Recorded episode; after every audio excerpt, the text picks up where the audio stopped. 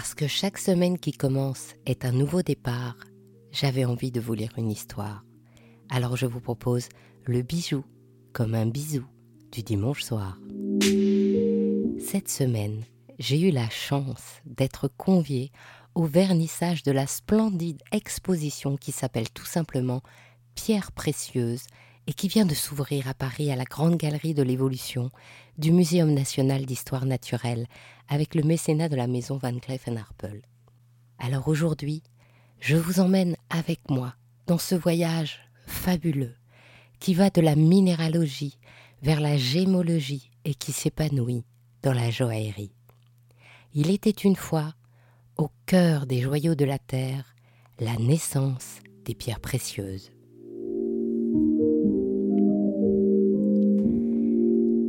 Cette exposition a commencé pour moi par de vraies rencontres humaines. Mesure de sécurité oblige, chaque journaliste avait dû s'inscrire sur un créneau horaire bien défini.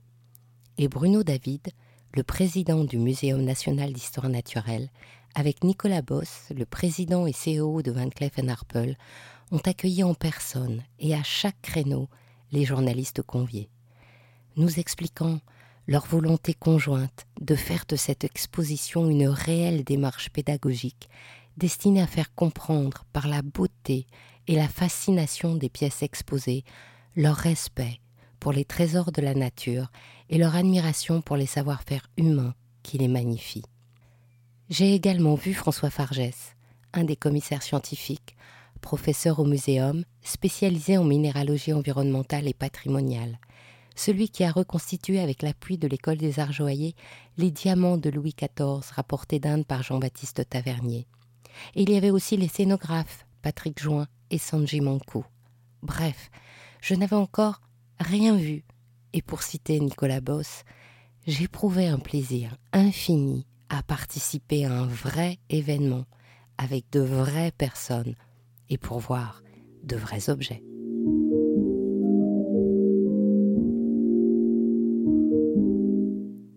La première marche d'escalier, j'entre dans l'ombre. Les murs peints en noir me donnent l'impression de pénétrer dans les entrailles de la terre, et la première vitrine me propulse dans le vif du sujet. Je vois, dans sa gangue de marbre blanc, un rubis brut d'une couleur intense. Ce rubis s'est cristallisé il y a 33 millions d'années au Myanmar. Et puis, sur une petite pelle de métal, des rubis taillés resplendissent de mille feux, et enfin, mon regard atterrit sur le fameux clip pivoine créé en 1968 par Van Cleef et Arpels. Vous reconnaîtrez ce bijou sans problème, car il constitue l'affiche de cette exposition. Une vidéo explique les étapes de la réalisation du bijou et la technique secrète du certi mystérieux qui a demandé 300 heures de travail rien que pour ce bijou.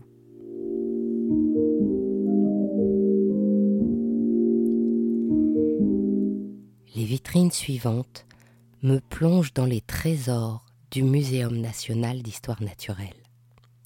Les pierres brutes resplendissent de couleur et de pureté minérale.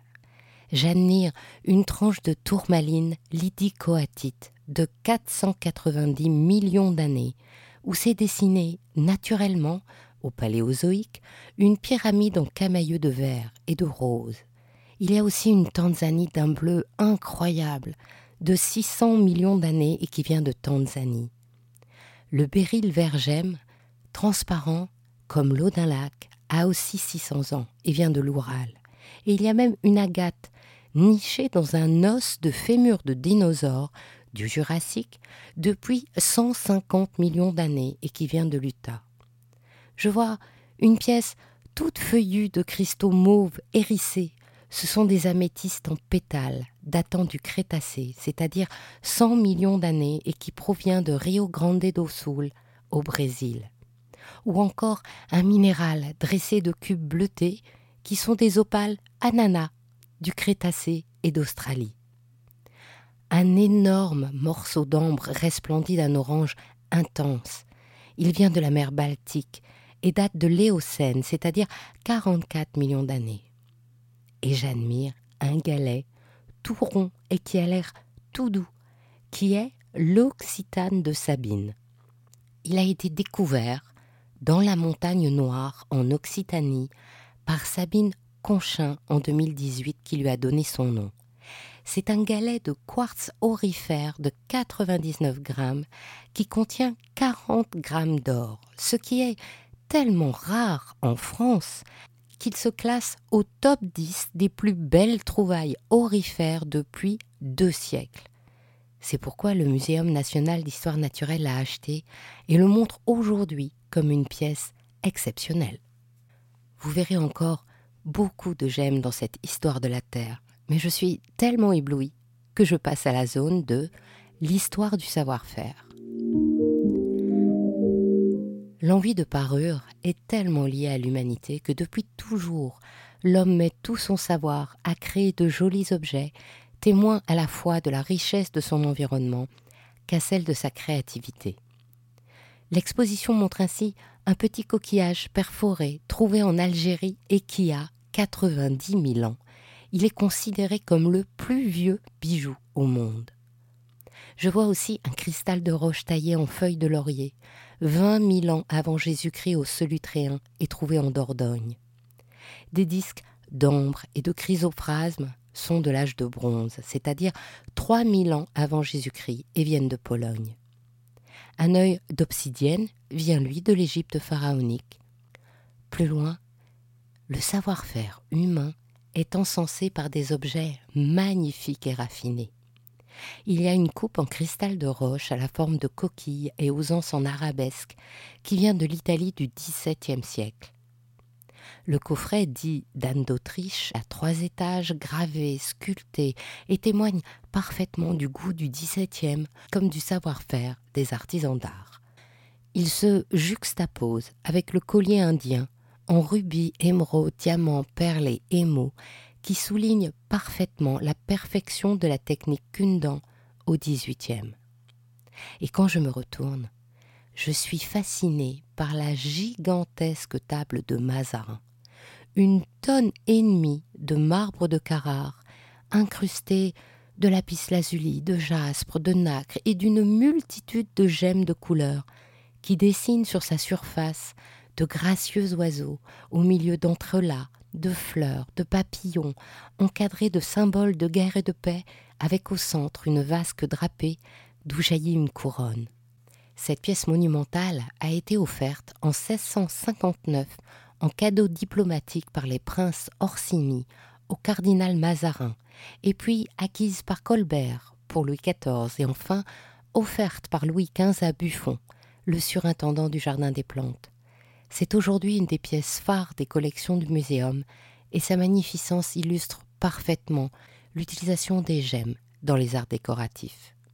Et puis, je suis téléportée directement dans l'époque contemporaine devant l'arbre aux tourmalines de Jean Vendôme, une sculpture très architecturée où les gemmes, brutes ou taillées, sont suspendues comme des fruits ou des gouttes de rosée aux couleurs éclatantes sur les branches entremêlées à angle droit.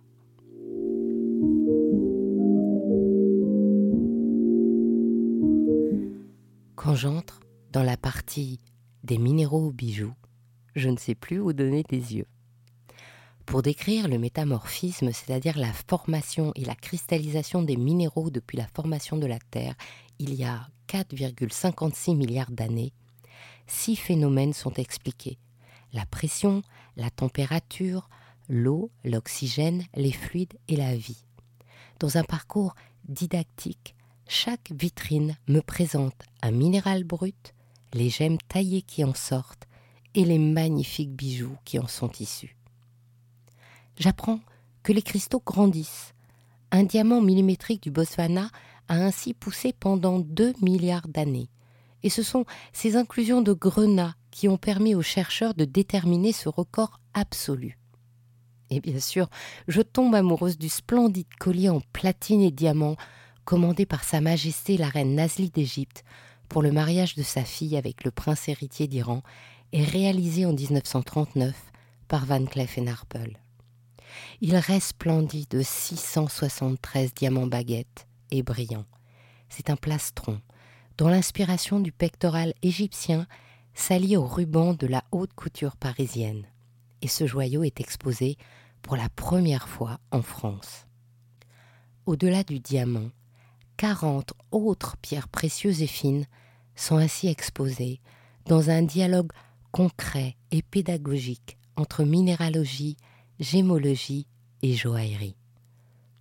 Je ne saurais pas vous dire ce que j'ai le plus aimé.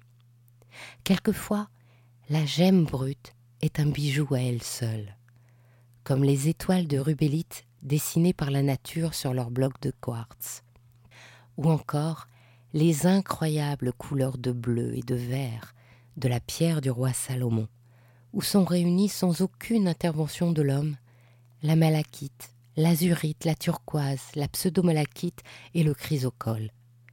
Il y a aussi le jaspe orbiculaire, pour lequel les scientifiques ont déterminé des bulles de gaz piégées dans le magma volcanique, dont les couleurs traduisent les variations du fer au cours du temps géologique, mais pour lequel votre âme d'artiste verra le tableau abstrait d'un art contemporain inventé par la Terre des milliards d'années avant nous.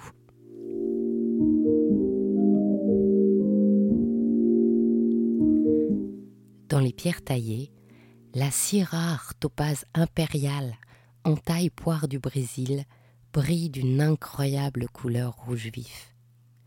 Les améthystes des joyaux de la couronne que l'on peut admirer sont issus de la parure que Napoléon Ier offrit à Marie-Louise et que le joaillier François Régnonito, fondateur plus tard de la maison Chaumet, mettra plus de trois ans à réunir pour créer ce joyau de la couronne de France. Il y a aussi les pierres polies par Roger Caillois, l'écrivain, sociologue, critique littéraire français et académicien, qui portait un véritable amour pour la beauté des pierres, les collectionnait et avait appris à les polir pour mieux apprécier les paysages qu'elle laissait apparaître après son intervention. Il a réalisé plusieurs ouvrages qui célèbrent cette beauté des pierres à images et a offert 164 pièces de sa collection au muséum. Alors, j'ai été particulièrement touchée par un onyx dont le noir se teinte de roux sur les bords de la pierre et porte en son centre une bouche aux lèvres blanches. Roger Caillois l'avait appelé la fissure et lui avait dédié ces quelques paroles sensuelles.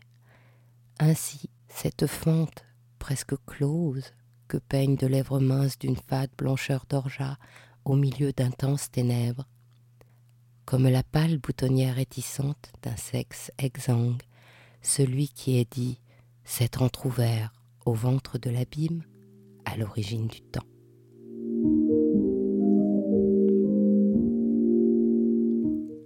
bien sûr, il y a les bijoux. Ah, les bijoux 200 pièces sorties des réserves de Van Cleef Arpels. La collerette de son Altesse royale la princesse Faïza d'Égypte, créée en 1929, de style art déco, comprend dix magnifiques émeraudes en forme de gouttes, magnifiées par la blancheur du platine et des diamants. La parure panka est tout en turquoise, diamant, or jaune et a été ramené d'Inde dans les années 1970. Un collier de 31 boules de la très rare et délicate jadéide lavande pèse 930,21 carats.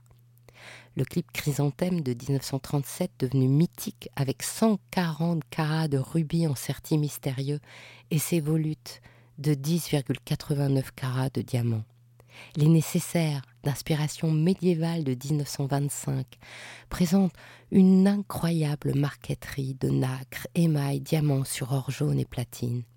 Il y a aussi un sac du soir, tout en perles fines de 1933. Le clip Jardin d'Armide de 2016 présente lui une incroyable opale noire de 26,22 carats. Et je ne peux pas vous décrire tous les colliers, les bracelets, les clips, en bois d'amourette, en bois fossile, corail, péridot, perles, saphir, malachite, grenat, calcédoine. Il faut les voir.